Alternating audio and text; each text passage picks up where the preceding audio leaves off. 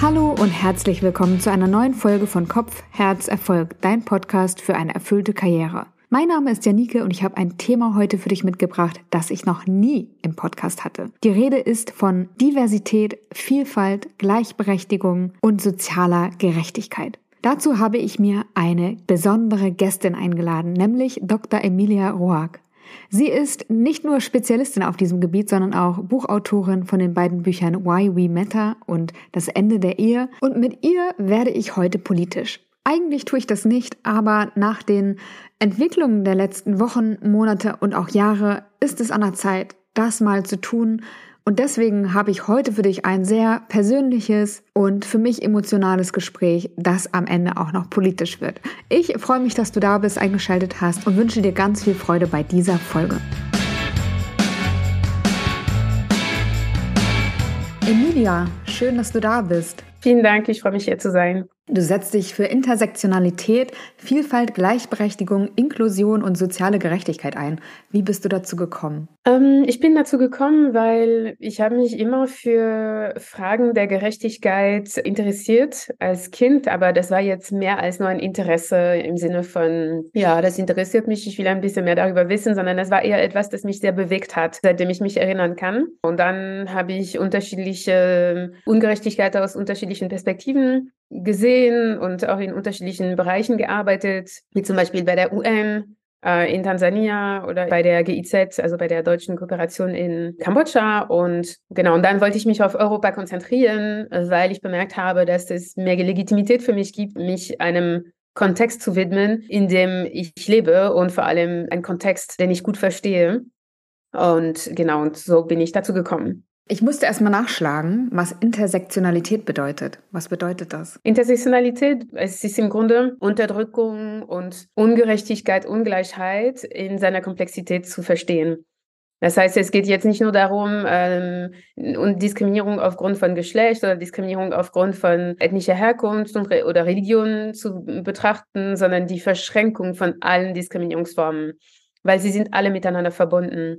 Und es gibt große Unterdrückungssysteme, also die drei große, Kapitalismus, Patriarchat und Rassismus. Und alle drei Systeme verstärken sich gegenseitig. Und deshalb kann man nicht äh, gegen Sexismus vorgehen, ohne gleichzeitig Rassismus zu betrachten. Und man kann nicht antikapitalistisch sein, ohne gegen Rassismus und Patriarchat zu sein. Und genau, also es ist vielleicht ein bisschen jetzt abstrakt beschrieben, aber also ich beschreibe das sehr detailliert in meinem Buch Why We Matter. Und genau, und vielleicht werden wir jetzt in diesem Gespräch auch noch ein bisschen vertiefen. Ja, vielleicht kannst du es direkt mal erklären. Warum hängt das zusammen? Wieso kann man das eine nicht ohne das andere betrachten? Zum Beispiel, wenn wir die Diskriminierung einer Frau, einer muslimischen Frau, also ich, ich erkläre, wie das Wort zustande gekommen ist. Intersektionalität ist in 1989 erfunden worden von Kimberly Crenshaw, eine Juristin, die Afroamerikanerin ist und sie hat gezeigt, dass äh, schwarze Frauen werden diskriminiert nicht nur, weil sie schwarz sind und nicht nur, weil sie Frauen sind, sondern weil sie schwarze Frauen sind. Und es gab einen Fall, wo viele schwarzen Frauen gleichzeitig entlassen wurden aus einem Konzern. Und dann haben sie geklagt und ihnen wurde gesagt, na ja, das kann nicht Rassismus sein, weil gucken Sie mal, es gibt noch schwarze Männer, die nicht entlassen wurden. Und das kann auch nicht Sexismus sein, weil es gibt weiße Frauen, die in dem Unternehmen arbeiten und sie wurden auch nicht entlassen. Und das heißt, Kimberly Crenshaw wollte auch diese Leerstelle beleuchten, in der sich Menschen an der Schnittstelle von unterschiedlichen Diskriminierungsformen befinden. Und hier in Deutschland kann man den Vergleich auch machen mit muslimischen Frauen mit Kopftuch. Sie werden nicht diskriminiert, weil sie Frauen sind. Sie werden auch nicht diskriminiert, also nicht nur, weil sie Frauen sind, nicht nur, weil sie muslimisch sind, sondern aus dem Verschränkung von beiden Identitäten. Weil in ihrem Fall werden muslimische Männer nicht diskriminiert, weil sie tragen kein Kopftuch und muslimische Frauen ohne Kopftuch oder Frauen, die nicht muslimisch sind, werden auch nicht diskriminiert. Das heißt, es ist wirklich die Verschränkung von Frau sein und muslimisch sein, ungläubig sein, die zur Diskriminierung führt. Ich finde, das ist ein super komplexes Thema und ich habe im Vorfeld, als ich mich vorbereitet habe auf diesen Podcast, gemerkt, wie wenig ich eigentlich weiß. Ähm, und ich möchte eine Geschichte kurz erzählen, die dazu geführt hat, dass ich mich überhaupt erst mit den Themen beschäftigt habe und noch viel zu wenig, wie ich finde. Und zwar habe ich einmal ein Praktikum gemacht in einer Firma und dort kam, wir hatten einen Termin mit einer Frau, die einen norddeutschen Namen trug und asiatische Gesichtszüge hatte. Zu meinen Kollegen habe ich gesagt, wo kommt sie her? Und dann haben die gesagt, keine Ahnung. Und dann habe ich gesagt, ja, aber, aber wo kommt sie ursprünglich her? Und dann haben die gesagt, das spielt bei uns keine Rolle. Und es hat mich total getroffen irgendwie. Und ich dachte, bin ich jetzt rassistisch? Und dann habe ich mit Freunden darüber gesprochen und alle so, nein, du bist ja nicht rassistisch, das interessiert dich einfach nur. Also es hat mich nicht losgelassen. Und ich habe dann Menschen gefolgt, die darüber auf Social Media schreiben. Dann kam mit äh, George Floyd ja auch die ganze Bewegung. Also es kam mehr in, in den Vordergrund. Und ich habe irgendwann gemerkt, doch, doch, das, genau das war rassistisch von mir. Und das war so mein Einstieg eigentlich damit, mich damit zu beschäftigen. Und ich habe das Gefühl, dass ich einen sehr großen blinden Fleck hatte und noch habe. Was denkst du, ist das typisch für die Menschen in Deutschland, dass sie darüber sehr wenig wissen? Äh, ja, also das ist typisch, nicht viel zu wissen, aber das ist vor allem ein Privileg, nicht viel wissen zu müssen. Das heißt, in Deutschland, äh, es ist ein Land, wo eklatanter Rassismus, Antisemitismus passiert ist in der Vergangenheit, also auch vor der Shoah, während der Shoah natürlich und auch danach. Äh, und bis heute es ist ein Land, wo ein Drittel des Landes sympathisiert mit faschistischen Parteien. Das heißt, also Rassismus ist wirklich präsent in dem Land. Also man kann schon wohl sagen, Deutschland ist ein rassistisches Land, auch durch die Politiken, durch die Maßnahmen, durch die Institutionen, durch die Polizei und die Justiz. Und die Tatsache, dass so wenig Menschen darüber wissen, hat auch mit einer gewissen Position zu tun, eine gewisse Positionierung zu tun. Das heißt, dass Rassismus wird normalisiert, es wird verharmlost. Und deshalb muss man auch nicht so viel darüber lernen oder wissen. Und vor allem ein sehr, sehr wichtiger Merkmal von allen Unterdrückungssystemen ist, dass sie unsichtbar bleiben müssen dass es nie so einfach ist, sie zu entlarven oder sie zu merken. Und vor allem, wenn man nicht davon betroffen ist, dann kann man das tun wenn man davon betroffen ist, dann ist man immer wieder in einer Situation, wo rassistischen Vorfälle auch vorkommen, aber man, kann, man hat keine Wörter, um die zu beschreiben oder man hat keine, keinen Rahmen, um sie auch einzuordnen. Und das gehört zu, zu der Unterdrückung. Das ist genauso wie Frauen, die diskriminiert werden oder die Tatsache, dass es bis den 80er Jahre, ich weiß nicht mehr ganz genau, wann es war, aber ich glaube, das war die 80er Jahre in den USA, dass das Wort Sexual Harassment auch erfunden wurde. Und davor wurden sehr, sehr viele Frauen eben äh, sexually harassed, aber sie hatten auch keine Wörter um das zu beschreiben. Und vor der MeToo-Bewegung war das auch so, dass so viele Frauen Erfahrungen gemacht haben, die mit Sexismus zu tun haben. Aber es musste versteckt bleiben oder wenigstens es hat äh, keine Sprache dafür gegeben. Und diese gemeinsamen Erfahrungen wurden oder diese kollektive Erfahrungen, die Summe dessen ein System auch darstellen, äh, sie wurden als individuellen Ereignissen, als Ausnahmen, als Anekdoten behandelt. Und deshalb würde ich sagen, die Tatsache, dass wenig Menschen darüber wissen, hat wenig mit Naivität zu tun und eher mit einem System, das dazu führt, dass Menschen nicht darüber lernen und dass es ständig verleugnet wird. Dein Buch ist das erste Buch, das ich gelesen habe. Ne? Also ich bin vielen Menschen gefolgt, habe mich dem schon ein bisschen sozusagen geöffnet, dem Thema. Aber dein Buch ist wirklich das erste, was ich gelesen, also eigentlich gehört habe. Und ich bin äh, ganz demütig dabei geworden, weil ich oft dachte, boah, krass, ja, das stimmt. Und das habe ich auch irgendwie gedacht. Ne? Also in deinem Buch Das Ende der Ehe beschreibst du ja auch viel über die Position der Frau in der Ehe oder auch in einer, ja, in einer Partnerschaft. Und ich habe ganz oft gedacht, ja, das habe ich irgendwie schon gedacht, aber ich konnte, wie du sagst, ich konnte es nicht in Worte fassen. Und genauso ist es ja bei anderen Themen auch, außer Sexismus, wie du sagst, ne, Kapitalismus, Rassismus, dass ich das Gefühl habe, ich habe die Sprache dazu gar nicht. Und auch wenn ich einen rassistischen Vorfall erlebe auf der Straße, ich habe einmal eins gesehen, wo ich dachte, ich war einfach fassungslos ähm, und ich hatte irgendwie, ich war so erstarrt, ich wusste nicht, wie ich darauf reagieren soll, wie soll ich das erklären, wie soll ich da eine Position haben, also eine Position haben schon, aber wie, wie kann ich die verteidigen mit Worten, weil mir so viel Vokabular dazu fehlt. Und das ist mir in der Vorbereitung auch nochmal ganz deutlich bewusst geworden. Wie schaffen wir es denn dafür, sensibler zu werden, dass das so ist und dass wir uns da bilden müssen? Also genau wie du das gemacht hast. Du hast dich informiert.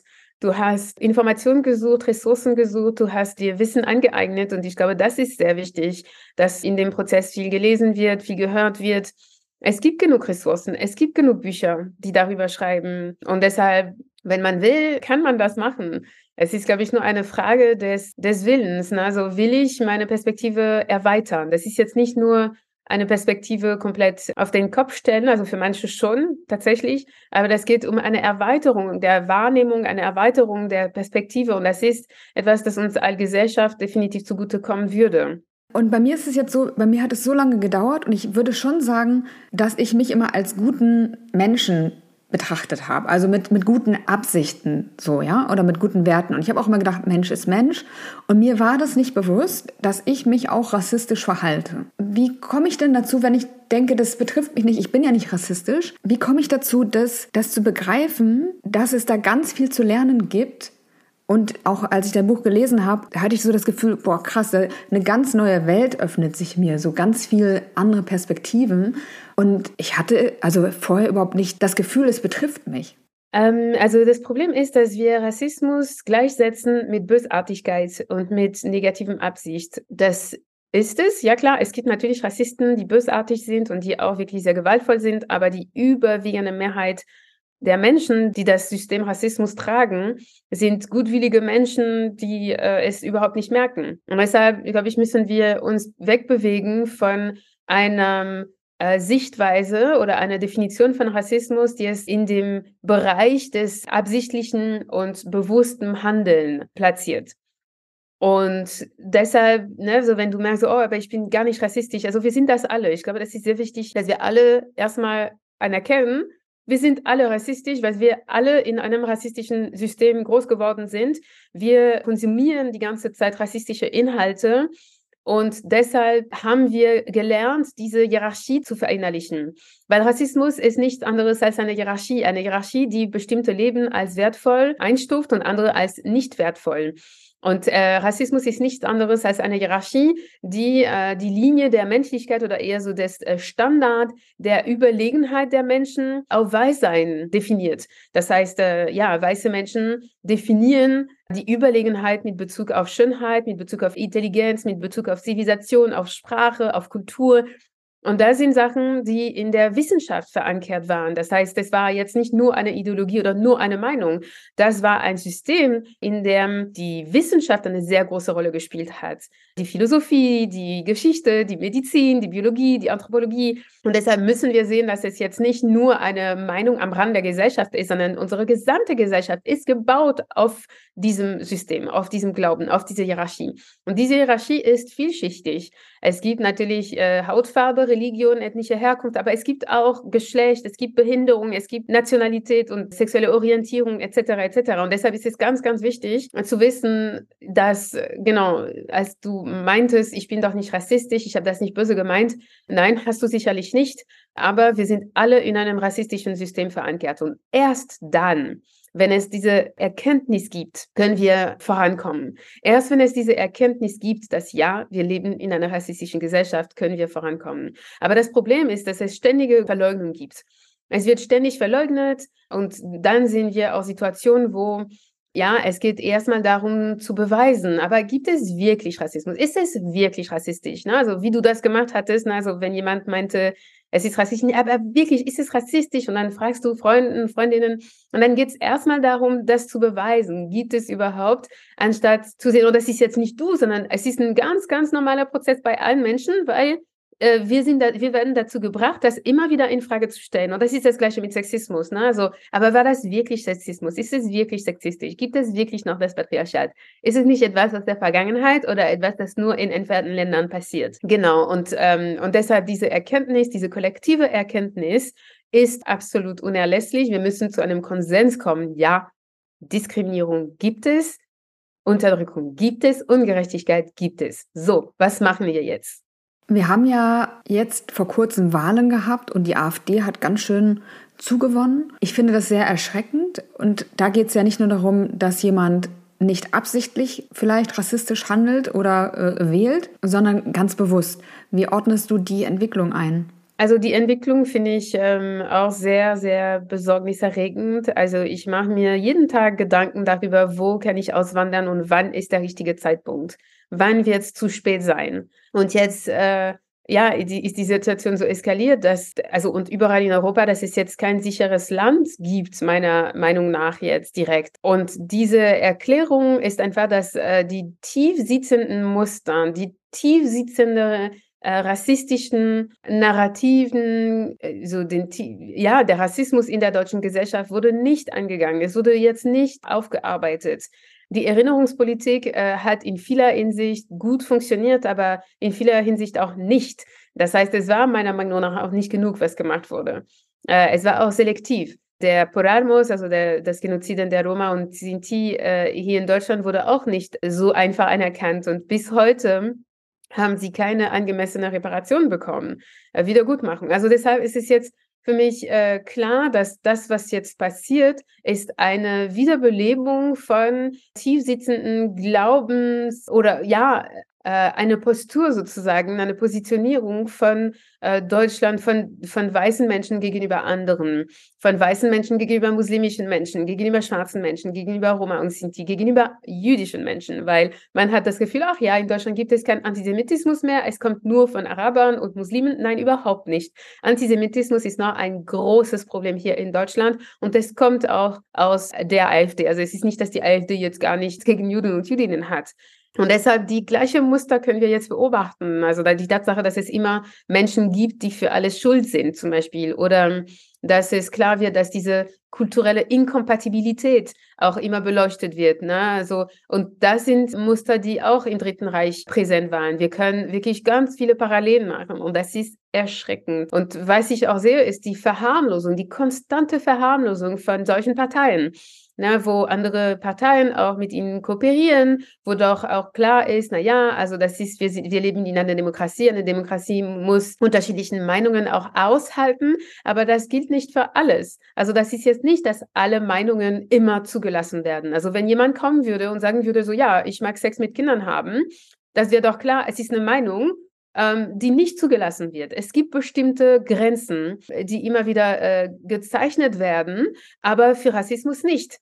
Das heißt, man kann sagen, ähm, man kann die Shoah verleugnen, man kann auch die Shoah verharmlosen oder den Sieg der Alliierten auch äh, relativieren und das hat keine wahren Konsequenzen sozusagen. Und das ist für mich ein Zeichen, auch das gibt ein Zeichen auch an der gesamten Bevölkerung, dass diesen Gedankengut akzeptiert wird, dass es akzeptabel ist, ja, entmenschlichenden Sachen gegenüber nicht weißen Menschen zu verbreiten. Oh, ganz, also Erstmal möchte ich dir sagen, es tut mir leid, dass du darüber nachdenken musst, wo ein sicherer Platz für dich ist. Danke. Ähm, und die Frage ist, was, kann, was können wir tun dagegen? Also ich glaube, was äh, wir tun können, ist auch sehr klar sein, also ein bisschen Mut zeigen, äh, Mut zeigen und, und, und wirklich so klare Grenzen ziehen. Nein, das passiert jetzt nicht. Also nie wieder, haben wir gesagt.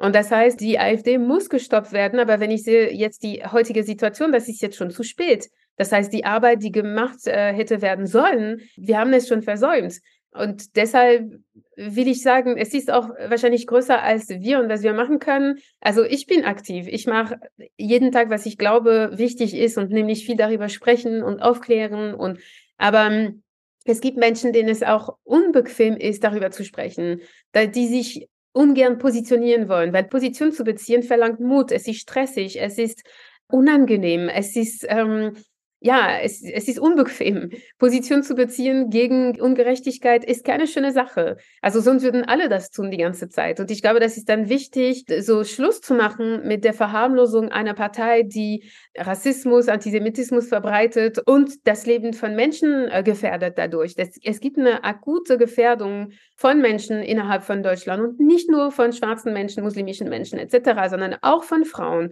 Es ist eine sehr, sehr äh, frauenfeindliche Partei, auch wenn Alice Weidel da ist und auch anderen Frauen. Das äh, ändert nichts an der Tatsache, dass die AfD definitiv Grundrechte für Frauen auch streichen würde, wie zum Beispiel Abtreibungsrecht und anderen reproduktiven Rechte, aber auch äh, möglicherweise ne, die Möglichkeit, frei zu entscheiden, ob man arbeitet äh, und sich nicht um die Kinder kümmert. Also eine Verdrängung der Frauen in der häuslichen Sphäre. Das alles wird schon passieren. Also das ist, das ist Teil der Ideologie.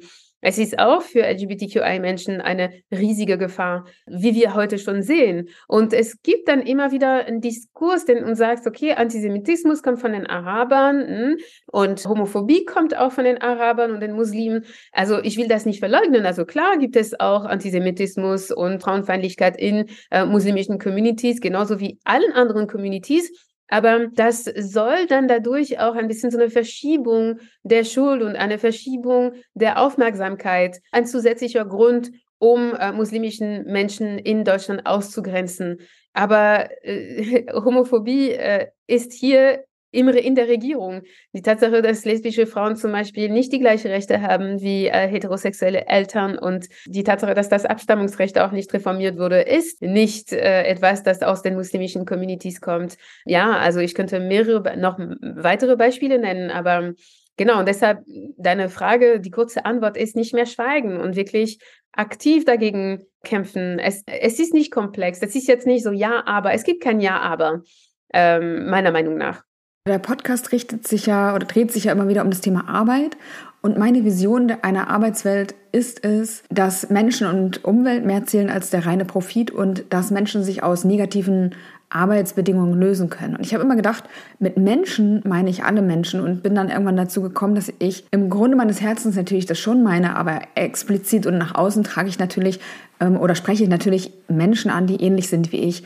Und eigentlich weiß ich gar nicht, wie Menschen, die anders sind oder andere Attribute haben als ich, in einer Arbeitswelt benachteiligt werden. Was würdest du sagen? Was gibt es in der Arbeitswelt für Benachteiligungen für Menschen, die vielleicht nicht heterosexuell sind, nicht weiß sind, die eine Behinderung haben, die trans sind? Wie werden die benachteiligt? Wie kann ich das sehen? Also wenn du zu einem äh, Vorstellungsgespräch gehst, dann gehst du als Janike. Du gehst als Janike und du bist eine Einzelperson. Und ja, du gehst auch als Frau. Ne? Und das trägst du auch für alle Frauen.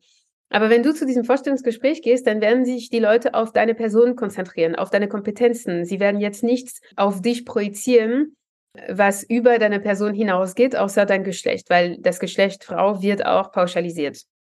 Wenn eine behinderte Person zu einem Vorstellungsgespräch, wenn sie überhaupt dahin äh, gehen kann, wenn die Gebäude auch zugänglich sind oder wenn sie eine äh, Seh- oder Hörbehinderung hat, dass es das nötige Setting gibt, wenn sie erstmal ankommt, dann wird diese Person nicht als, sagen wir mal, Maria kommen, sondern sie wird als Maria, die behindert ist, kommen. Und das heißt, es werden sämtliche Projizierungen auf sie gemacht werden. Wie zum Beispiel, ja, wird diese Person aber schnell genug sein? Wird diese Person nicht zu oft ausfallen aufgrund von Krankheiten? Ist diese Person überhaupt fähig? Und es ist mir ein bisschen unbequem auch, diese, un diese Behinderung. Werde ich, also ne, bei dem Betriebsausflug, wie wird es sein? Wird es alles nicht zu kompliziert sein? Das alles spielt mit rein. Und jetzt kann ich eine Anekdote von einer Freundin äh, erzählen. Sie ist äh, Muslimin und sie war heute bei einem Vorstellungsgespräch für eine Professur in Zürich. Dann hat sie als Fragen im Vorstellungsgespräch bekommen, ja, dass sie sich positionieren sollte zu sämtlichen Menschenrechtsverbrechungen, äh, die durch Muslimen begangen wurden. Und dann musste sie Position beziehen dazu.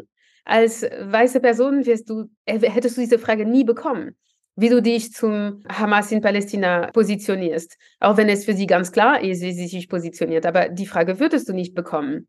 Oder dass sie dann auch erzählen konnte, wie sie zum Kopftuch sich positioniert.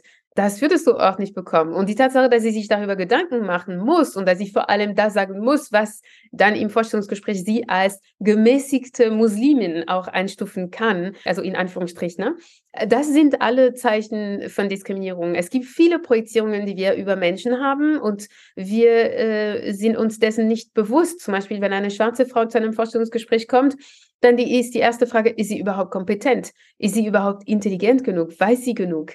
Aber ja, die Liste ist lang. Das zeigt, es gibt so viel Diskriminierung auf dem Arbeitsmarkt. Es wird auch schon gezeigt, es gibt mittlerweile so viele Experimente, die zeigen so einen Lebenslauf mit deutschen Namen, mit muslimischen Namen und mit muslimischen Namen und Kopftuch. Und da sehen wir, wie eklatant die Unterschiede sind bei einem ganz, ganz gleichen Lebenslauf. Also das heißt, Menschen werden auf dem Arbeitsmarkt diskriminiert. Und diese Diskriminierung ist nicht nur individuell, das ist nicht nur die eine Person oder die andere Person, die diskriminiert werden, sondern es widerspiegelt größere Muster auf dem Arbeitsmarkt, auch von der äh, äh wirtschaftlichen Ungerechtigkeit.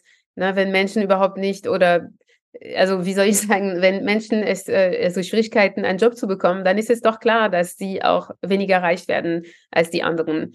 Äh, es ist auch doch klar, dass sie weniger über weniger finanzielle Macht verfügen werden als die anderen. Was können wir tun, um das System zu verändern und auch inklusiver zu gestalten? Was wir tun können, um das System zu verändern, ist erstmal, wie gesagt, also ich komme wieder zu dem Punkt, keine Verleugnung mehr. Ja, also wenn, ich glaube, wenn wir alle damit einverstanden sind und wenn es ein kollektiver Konsens gibt darüber, dass es Ungerechtigkeit gibt, dann werden die Antworten fließen. Dann werden, werden die Lösungen fließen. Dann wird es doch klar sein, okay, Aber es ist immer in Momenten, wo Sachen verleugnet werden, dass wir auch schwer Lösungen finden.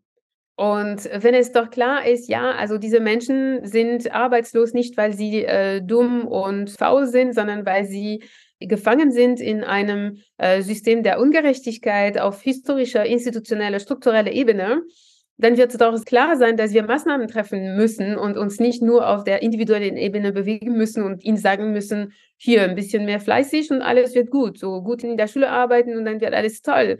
Genau, und deshalb so als Schritt ist erstmal keine Verleugnung mehr, keine ewigen Diskussionen darüber, ob es eigentlich stimmt, dass es in Deutschland Rassismus gibt, ob äh, Menschen auf dem Arbeitsmarkt tatsächlich diskriminiert werden. Du hast schon von deinem Buch gesprochen, Why We Matter. Du hast auch ein relativ neues Buch rausgebracht, Das Ende der Ehe. Welche Literatur kannst du noch empfehlen, um sich zu bilden und ein Bewusstsein dafür zu bekommen, welche Systeme wirken und wie sie wirken? Ähm, ich würde auf meine Instagram-Seite verweisen, weil da mache ich regelmäßig Buchempfehlungen und genau, also meine Instagram-Seite ist Emilia Sensile, also mein Name äh, oder also Emilia Roig und dann äh, werde ich auch relativ schnell gefunden. Und da auf dieser Seite mache ich sehr oft Podcast-Empfehlungen, Bücherempfehlungen, genau.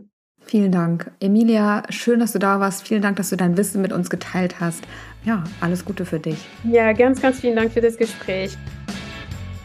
Ich freue mich, dass du dir diesen Podcast bis hierhin angehört hast. Wie schon gesagt, ist diese Folge für mich sehr besonders gewesen, emotional gewesen und eine sehr wichtige Folge, wie ich finde. Denn wie sich unsere politische Landschaft weiter verändert, wird auch Einfluss darauf haben, wie wir arbeiten können und dürfen und wie viel Freiheiten wir haben. Und ich finde, es ist schon lange an der Zeit, Nein zu sagen, aufzustehen gegen Ungerechtigkeit, strukturelle Benachteiligung, gegen Rassismus, gegen Sexismus, gegen Diskriminierung und die politische Landschaft, in der wir leben, mitzugestalten, damit wir auch in Zukunft Freiheit haben, wie wir arbeiten wollen, wie wir leben wollen, dass wir ein gutes Miteinander schaffen können und soziale Gerechtigkeit herstellen können. Ich denke, das ist dringend an der Zeit. Und wenn du das auch so siehst, dann folg unbedingt Emilia auf ihren Kanälen, äh, lies Bücher zu dem Thema, folge Menschen in den sozialen Medien, die dich aufklären, bilden können, die unsichtbare Systeme sichtbar machen, sodass wir alle unseren Teil dazu beitragen können, dass Ungerechtigkeiten aufgehoben werden können.